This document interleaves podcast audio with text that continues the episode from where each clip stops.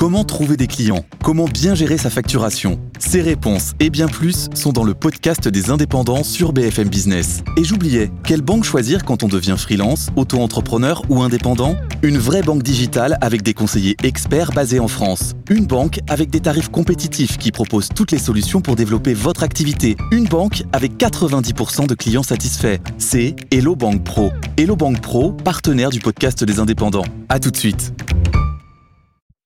Il est 8h10. La politique, c'est Néla Latrousse qui est avec nous euh, ce matin pour revenir sur l'annonce.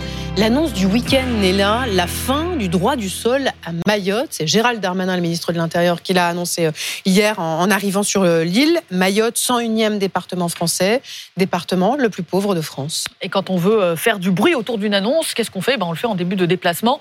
Donc ça donne Gérald Darmanin hier sur le tarmac de l'aéroport de Mamoudzou, les moteurs de l'avion encore fous.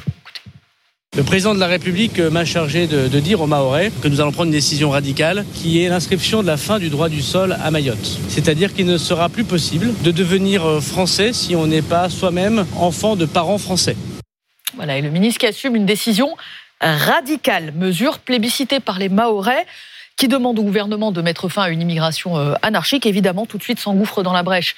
Les troupes d'Éric Zemmour et le patron des Républicains, Éric Ciotti, les deux disent eh bien, puisque c'est si simple, pourquoi est-ce qu'on ne supprime pas euh, le droit du sol partout en France? Pourquoi il n'y aurait que Mayotte qui aurait droit à ce régime d'exception? Cette suppression du droit du sol, ça va vraiment régler tous les problèmes de Mayotte? Oh, C'est très tôt pour en juger, même si pour l'instant, aucune étude ne fait le lien entre euh, l'accès à la nationalité et les flux migratoires. Mais en tout cas, s'il y a une leçon à retenir de Mayotte, c'est qu'il y a un échec en matière de politique migratoire. Penser que l'accumulation de dispositifs de plus en plus durs et de plus en plus répressifs suffit à régler tous les problèmes. Une première loi en 2018 avait déjà restreint la possibilité de devenir français. Le regroupement familial, des règles spécifiques à Mayotte. Pas d'AME, pas d'aide médicale d'État pour les euh, personnes en situation euh, irrégulière. Le RSA et le SMIC plus faible qu'ailleurs. Opération lancée l'an dernier pour expulser des clandestins, démanteler des bidonvilles.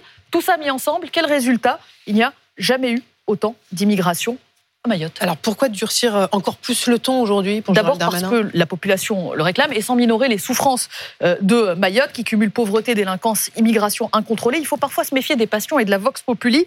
Robert Badinter, on en a beaucoup parlé ces derniers temps, il mhm. n'aurait jamais supprimé la peine de mort s'il avait dû prendre sa décision sur la base de sondages. Mhm. Et puis à Mayotte, la majorité court surtout après le Rassemblement national. Marine Le Pen, 27% des voix au premier tour en 2017, 42% Cinq ans plus tard, elle gagne la présidentielle si la présidentielle n'avait eu lieu qu'à Mayotte. Elle fait 59% des voix.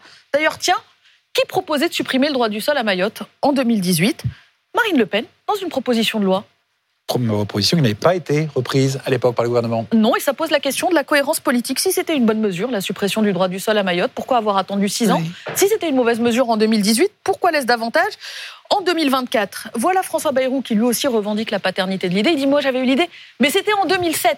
Il fait partie de la majorité. Pourquoi est-ce qu'il ne s'est rien passé en six ans? Vous parlez donc de fiasco politique? Oui, parce que euh, c'est euh, l'exemple même qu'on peut euh, tout dire et son contraire en politique. Annoncer des réformes, les vendre alors qu'on s'y opposait quand d'autres les proposaient. Gérald Darmanin qui parle d'ailleurs de rideau de fer maritime.